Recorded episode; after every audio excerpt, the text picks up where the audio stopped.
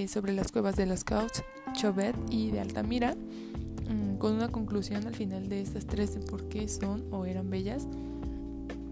Mm, y el otro tema es sobre qué propondría yo en la actualidad eh, que alguien que yo pueda decir si un cuadro, si una obra de arte, si un dibujo contiene este elemento, ah, es bello. ¿Cómo podemos pensar de Gesiodo?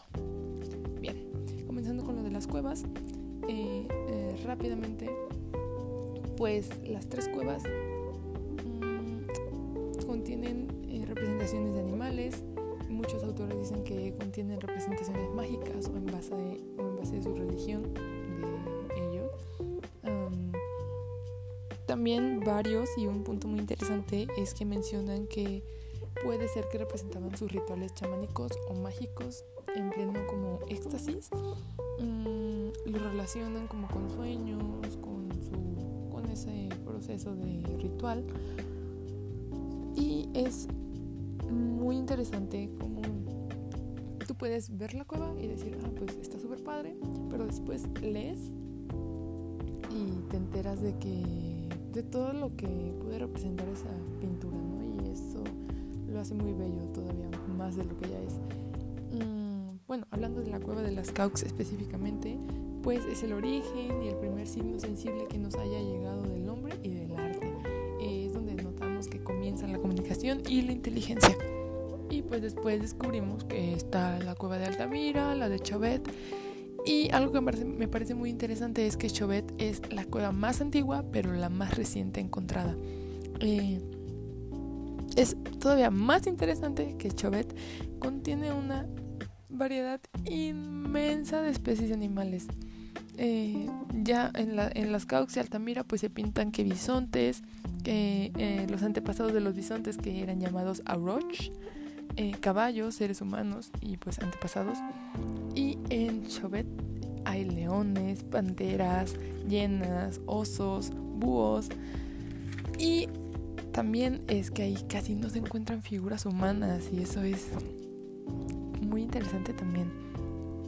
Pues casi todos pintaban con los dedos, estampaban sus manos, ya sea en positivo o en negativo.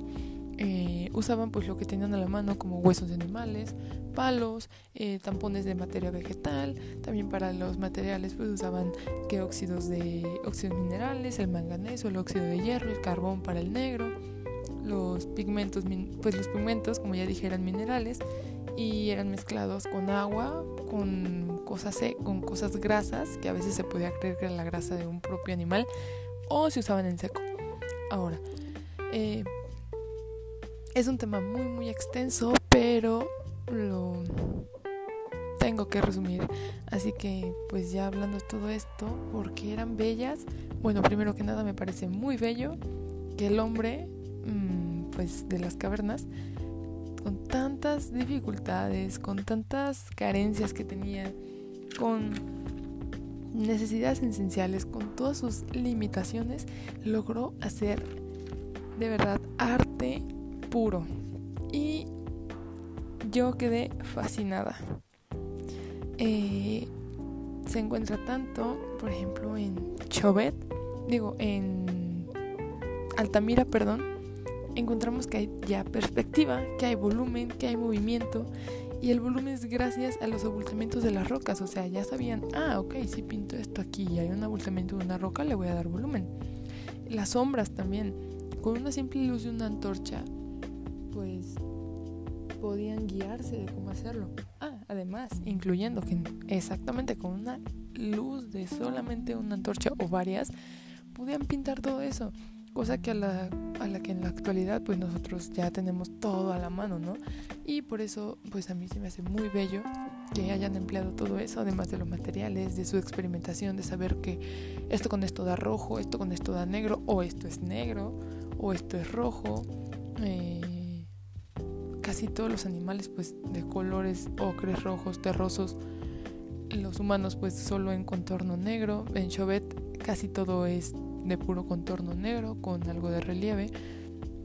El blanco lo lograban raspando las rocas, eh, también hacían las paredes las raspaban, sobre todo en Chauvet, las hacían lisas pues para tener un,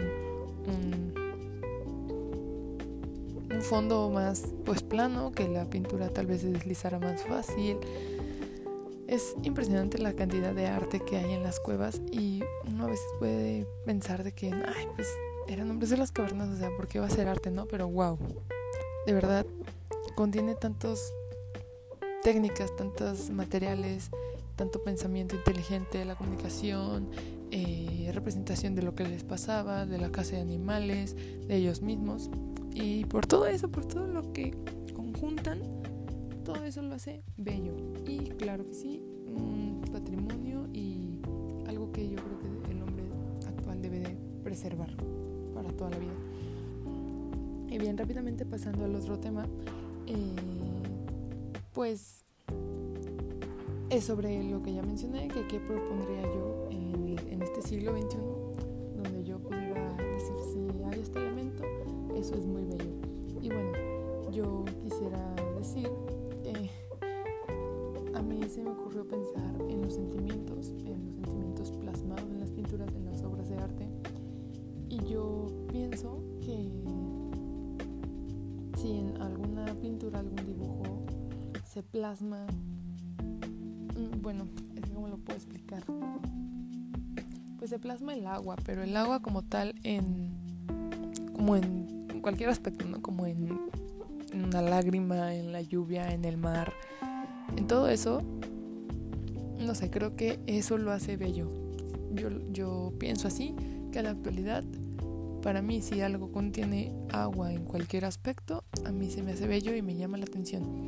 Además porque el agua es como forma, no sé, le puedes dar como cierto movimiento. Bueno, yo creo que a todos se le puede dar movimiento, pero creo que el agua es como que muy representativo de eso. Es pues un concepto de movimiento del agua y como que eso se me hace muy bello si algo lo tuviera. Creo que propondría yo y diría, diría eso mm, sobre el agua. Como ya dije, en lágrimas, en lluvia, en el agua del mar. Y, e infinidades de pues pensamientos e imaginaciones que puedan contener ese elemento, ¿no? Y creo que eso diría yo. Así como escuchamos que Gesiodo propuso que mientras haya como la línea curva en alguna pintura, eso es bello, eso representa belleza, pues para mí sería el agua. Y pues sería todo. Antes de que se haga más largo esto, pues sería todo. Es algo muy corto, a pesar de que son temas bastante largos. Y pues así terminamos.